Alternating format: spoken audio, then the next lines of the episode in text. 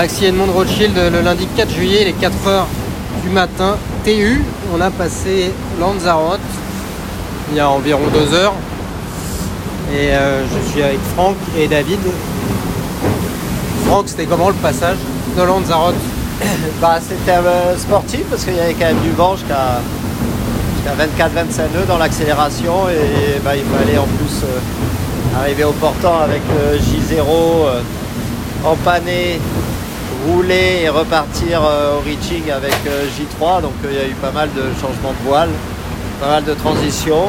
par contre ça s'est fait vite, il n'y a pas eu de, zone de dévente trop marquée. Et euh, voilà, et puis on était euh, bord à bord avec euh, Banque Populaire, donc c'était une vraie régate au contact, même si c'était la nuit et on voyait que c'est feu. Et, on n'a pas vu l'île non plus. Mais sinon, sinon c'était un beau passage. Voilà, on est au reaching. et qu'est-ce qui nous attend là pour la journée à venir? Bah, Que du reaching, c'est-à-dire 70-80 du vent sur un seul bord, euh, direction euh, Santa Maria aux Açores. Euh, voilà, il y a un dévent à négocier, le dévent de Madère. On va passer sous le vent de Madère, plus ou moins loin.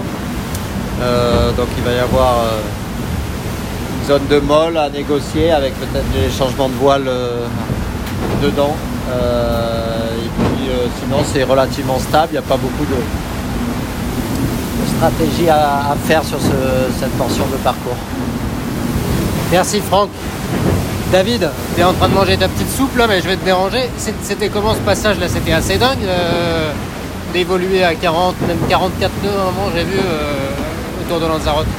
Oui, c'est vrai qu'on a serré un petit peu les fesses parce qu'on était euh, bien toilé, arrivé sous J0 et, bien débridé, avec des points, comme tu dis, à plus de 40 nœuds et Banque Populaire euh, juste derrière nous. Euh, on a bien, bien enroulé euh, le, premier waypoint, puis après il y a eu un changement de voile, il a fallu rouler le J0 et passer sous J2. On a bien accéléré en loafant sous J2 et après on est passé sous J3 en sortie pour attaquer le reaching en direction des Açores.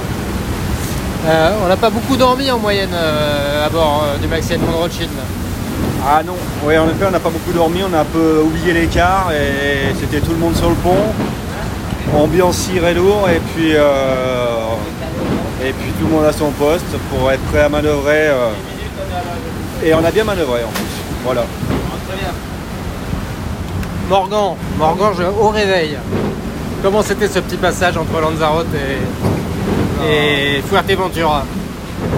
Euh, C'était tonique des, conditions quand même bien engagées, assez variables avec l'accélération euh, du relief. Là, c'était ouais, plutôt intense. Et ce qui fait que j'ai bien dormi d'ailleurs les dernières heures. Et euh, non, non, bah, c'était sympa. C'est vrai que c'est quand même assez exceptionnel sur ces bateaux-là d'avoir autant de proximité, encore plus au bout de trois jours de course et en contournement du Nil comme ça. C'est vrai que c'est des moments assez uniques. Au contact, hein, t'étais à la barre pendant, ce, pendant ce passage, toi Ouais, ouais, ouais, carrément. Bah, on s'est un peu relayé avec Franck. Et, euh, ouais, c'est vrai que bah, c'était des pointes à plus de 40 nœuds, euh, avec finalement peu de lune, peu de repères visuels, donc c'est toujours un peu stressant et engagé. Mais bon, c'est du bon stress, c'est du bon engagement. Donc euh, voilà, petite frustration de ne pas, de pas être ressorti devant eux, parce qu'on avait fait un petit, un petit décalage en avancement sur eux, et bon, ils ont été meilleurs, meilleurs que nous sur la trajectoire, donc petite pointe de, de frustration quand même in fine, mais bon, ça restera un bon moment, un bon souvenir. Et puis la course est encore euh, assez longue pour pouvoir se rattraper, donc il euh, y a de quoi faire. Bon, merci Morgan, et comme tu es là, ça veut dire que tu as libéré la bonnette. et je vais donc me précipiter. Allez, Salut, bon quart. Ouais, ouais, on se revoit dans, dans 3 heures, t'inquiète.